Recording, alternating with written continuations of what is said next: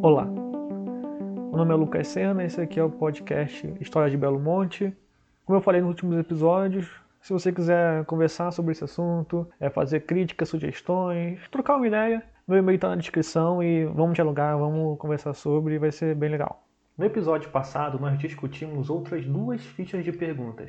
Pegamos novas interações onde o significado das pessoas afetadas por Belo Monte expressava não só uma dúvida aqui e ali, mas uma nova forma de perceber e apreender a linguagem estatal.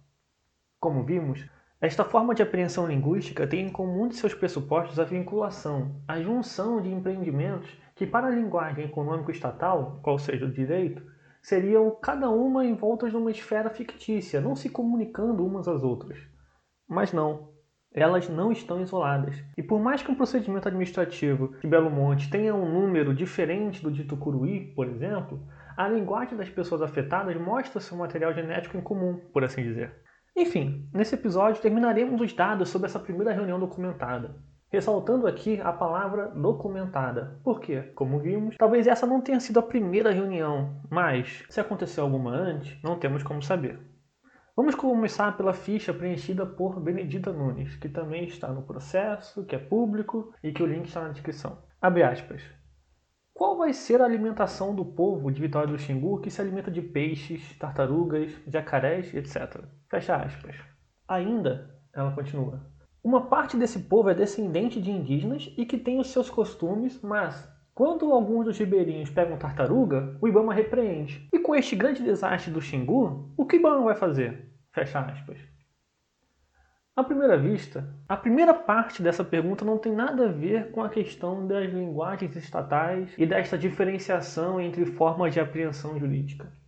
Lembrando sempre a palavra apreensão é utilizada aqui para enfatizar o caráter simbólico do direito e de seu uso, mostrar como ele é uma linguagem objeto de disputa e que seus intérpretes, esclarecendo aqui que intérpretes, nesse sentido, são todas as pessoas afetadas pela legislação, interpretam-na e mudam seu agir a partir de suas influências, tanto como eventual ratificação, quanto adaptação, resposta, enfim.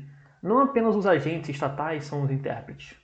De qualquer forma, pode parecer que não tem nada a ver essa primeira parte da pergunta, como falamos, mas ao contrário, tem tudo a ver. Quando ela faz essa pergunta sobre o impacto de Belo Monte na alimentação local, ela na verdade está colocando em questão diferentes formas de interpretar o próprio significado de alimentação. Para aquelas pessoas que são dos grandes centros, aqueles que estavam naquelas primeiras reuniões empresariais de apresentação do empreendimento lá em Brasília, que a gente falou no primeiro episódio, Alimentação é aquilo que se vende no supermercado. Para os xingunianos, ao contrário, não é necessariamente assim. Alimentação é outra coisa, é uma forma de se alimentar que respeita a relação de inserção da pessoa na natureza. Parte, ou seja, de outros pressupostos, outros saberes. Para exemplificar, não é o caso dessa pergunta, mas lá por meio do procedimento nós chegaremos na parte das medidas compensatórias que o Belo Monte pagará. Dentre essas, uma foi comprar mensalmente o equivalente a 20 mil reais para algumas aldeias situadas nas terras indígenas da região. Entretanto, essa compra, na verdade, foi a substituição desse tipo de alimentação colocada por Benedita por uma série de produtos ultraprocessados completamente nocivos à saúde e que, por rebote, trouxe diabetes, problemas cardíacos, entre outros. Não só isso, mas essa compra era intermediada pela FUNAI, que escolhiam os produtos comprados e seus preços. Eu não preciso falar dos problemas que isso acarreta e como esse dinheiro não dava para muita coisa. Se formos ver as conexões dentro do procedimento, podemos construir novas relações. Por exemplo, algo parecido acontecia no canteiro de obras do próprio empreendimento. Você tinha todo aquele contingente populacional que veio em busca de oportunidades com a obra, muita gente chegando, muita gente sendo alojada. Agora, imagine que você é um migrante que veio para Altamira trabalhar em Belo Monte. Você não conhece a cidade, só conhece o seu alojamento. Onde que você vai comprar seus comes e bebes? No próprio alojamento. E quem dá o preço dos produtos lá? O próprio empreendimento. Percebem o padrão? A segunda parte dessa interação também traz um novo significado. Assim porque, especialmente quem vem da formação do direito, na máquina de produção de simplificações normativas, os grupos são grandes tipos ideais, todos separados lado a lado, empreendimento, povos afetados e por aí vai. Quando o Benedita traz expressamente que, abre aspas, uma parte desse povo é descendente de indígenas e que tem os seus costumes, ela está mostrando que essas aparentes categorias fixas e rígidas, na verdade, é algo muito mais poroso. Ela é muito mais complexa do que se imagina. Não se pode falar, por exemplo, indígenas de um lado, ribeirinhos de outro, moradores da cidade de um terceiro ponto. Mas perceber como esses núcleos de significado entram entre si. E quando Ibama, como ela diz, pune uma caça indígena, mas não pune Belo Monte, coloca na cara do empreendimento as contradições e as farsas normativas que são criadas sob o véu do licenciamento ambiental. Na sua próxima questão, ela pergunta, abre aspas, outra, por que só se fala em Altamira, Rio Xingu, e em Vitória do Xingu, que vai pegar toda a seca do rio, não se fala? Este é outro trabalho de ressignificação e uma de forma geográfica, a percepção de uma moradora de outra cidade sobre o desprestígio do seu município, este que, segundo sua questão, vai pegar toda a seca, ou seja, será o mais afetado pelo empreendimento, trazendo uma espécie de rivalidade intermunicipal. Em outras palavras, não é só nós contra Belo Monte, mas sim os próprios municípios entre si, conflitos que são catalisados pelo empreendimento, mas não restritos a ele. Por fim, a última ficha a ser analisada é de Juarez. Falam que vão levar em conta os impactos, mas não levaram em conta na barragem do Madeira e nem levaram em conta no Tucuruí. Logo, também não podemos acreditar nesse projeto. Bem, essa está no mesmo sentido da pergunta que fechou o último episódio, inclusive foi a inspiração do título, que foi o Se não cumpriram em Tucuruí, cumprirão em Belo Monte? E não é uma pergunta, mas uma afirmação, uma que transcende Tucuruí e traz um novo fenômeno, a barragem do Madeira, trazendo para o significado de Estado, este que estamos discutindo tanto nesse podcast, mais um empreendimento que para o direito estaria completamente separado, mas que para os segunianos é apenas mais uma etapa dentro dessa mesma totalidade. Esta interação fala sobre mentira, sobre promessas não cumpridas, sobre falarem que vão levar em conta, mas não levarem.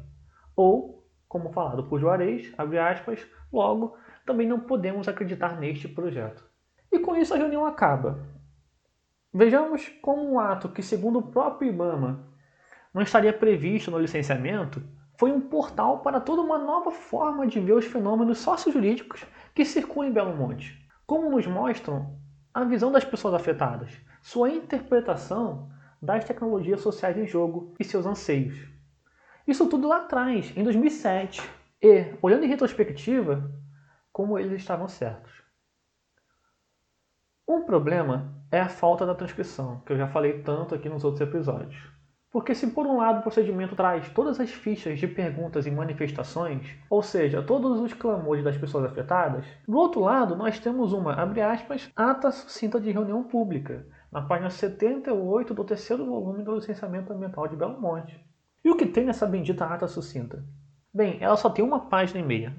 E como essa página e meia é dividida, já dá o tom das relações de poder que estão subjacentes. Na primeira página, a enumeração de todas as autoridades e representantes de coletividade presentes à reunião. Depois disso, nem meia página sobre o que houve na audiência. É falado sobre explanações do IBAMA e o propósito da reunião pública de licenciamento ambiental, basicamente só. Depois disso, nos termos da ata, abre aspas, Terminada essa exposição, às 20h10, deu-se prosseguimento à reunião com a exposição do projeto do AHE, Aproveitamento Hidrelétrico, Belo Monte, pelos representantes da Eletrobras e da Eletronorte. Ao término dessa, dessa apresentação, às 20h50, iniciaram-se as inscrições para manifestações orais e leitura das contribuições escritas organizadas por tema, prestando-se os esclarecimentos avaliados pela mesa diretora como necessários ou pertinentes. As inscrições para manifestações orais e contribuições escritas foram encerradas pelo presidente da mesa às 21h35. As manifestações orais e a leitura das contribuições foram realizadas em seis blocos, totalizando 183 manifestações escritas e 13 orais. Às 23h35, o presidente da mesa diretora agradeceu a participação dos presentes e encerrou a reunião pública. Fecha aspas. E assim, em dois parágrafos, se resumem as respostas as 133 manifestações escritas e 13 orais. Já falamos antes, mas também o tempo de resposta me parece pequeno demais. Duas horas para leitura, resposta tréplica de 146 manifestações, inclusive com a problemática avaliação da mesa diretora sobre a pertinência de cada manifestação. De qualquer forma, fiquemos com esse silêncio. O silêncio do direito que se contrapõe ao grito dos afetados. E como uma página e meia se contrapôs a todo esse conteúdo que nós trouxemos nos outros episódios. Sigamos.